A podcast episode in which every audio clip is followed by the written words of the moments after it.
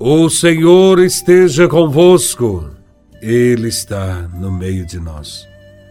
Proclamação do Evangelho de Nosso Senhor Jesus Cristo, segundo São João, capítulo 19, versículos de 31 a 37. Glória a Vós, Senhor. Era o dia da preparação para a Páscoa. Os judeus queriam evitar que os corpos ficassem na cruz durante o sábado, porque aquele sábado era dia de festa solene.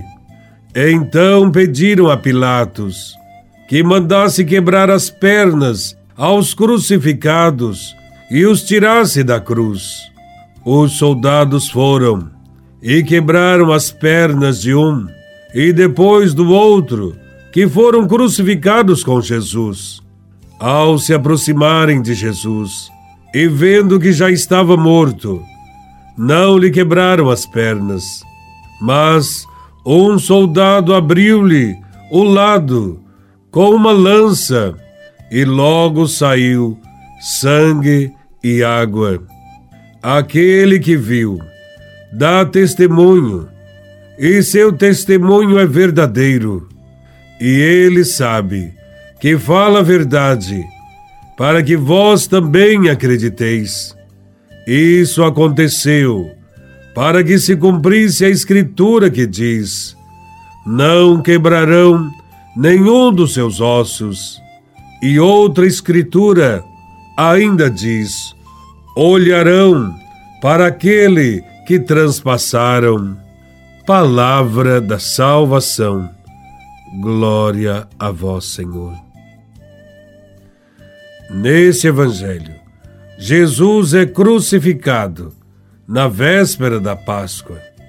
E para que a solenidade da Páscoa não fosse profanada pelos mortos, os judeus se preocupam em retirar das cruzes Jesus e os outros dois.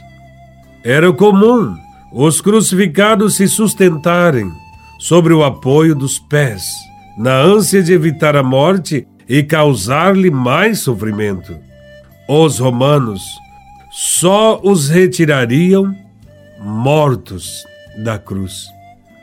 Assim, os judeus pedem que lhe quebrem as pernas para acelerar sua morte. A Jesus já encontraram morto. Porém, um soldado golpeia seu lado com uma lança, saindo sangue e água. O começo e o crescimento da Igreja de Cristo acontece pelo sangue e pela água que saíram do lado aberto de Jesus crucificado. Pois, do lado de Cristo, na cruz, é que nasceu os admiráveis sacramentos da Eucaristia e do batismo. Neste sentido, nos afirma São João Crisóstomo que, da mesma forma que Eva foi formada do lado de Adão adormecido, assim a Igreja, com seus sacramentos, nasceu do coração transpassado de Cristo, morto na cruz. É a própria vida de Jesus que agora, como em uma nova criação, se derrama sobre nós. Estamos celebrando o dia do Sagrado Coração de Jesus. E esta solenidade litúrgica não nos quer simplesmente lembrar que Jesus nos amou até o extremo, mas que ele continua a nos amar. Seu coração continua a pulsar por cada ser humano, amado por ele e redimido pelo seu sangue na cruz. Até o fim, Jesus nos deu provas do seu amor salvador. E o amor, quando é verdadeiro, nunca perde de volta o amor que foi dado. Ainda que pecadores, Jesus nos ama sempre e nos chama à conversão. Falar do coração de Jesus é referir-se ao amor de Deus pelos homens. Fomos amados por Deus antes mesmo do nosso nascimento.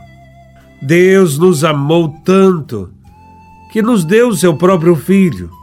E o Filho de Deus veio nos ensinar que devemos amar a Deus sobre todas as coisas e ao próximo como a nós mesmos. E Jesus nos dá a maior prova de amor. Ele dá a si mesmo. E isto é amar. Como nos ensina Santo Agostinho, com Jesus aprendemos que a medida do amor é amar sempre, sem medidas. Jesus, manso e humilde de coração, fazei o nosso coração semelhante ao vosso. Esta oração é um pedido para sermos realmente felizes. Um coração semelhante ao coração de Jesus é um coração equilibrado, apaixonado, carregado de esperança e alegria, aberto às pessoas, principalmente aos mais necessitados. Um coração que não despreza ninguém, que a todos acolhe.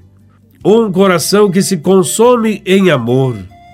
Ao celebrar a festa do Sagrado Coração de Jesus, nos esforcemos para ter um coração semelhante ao dele capaz de dar a vida pelos nossos irmãos, principalmente os mais pequenos deste mundo.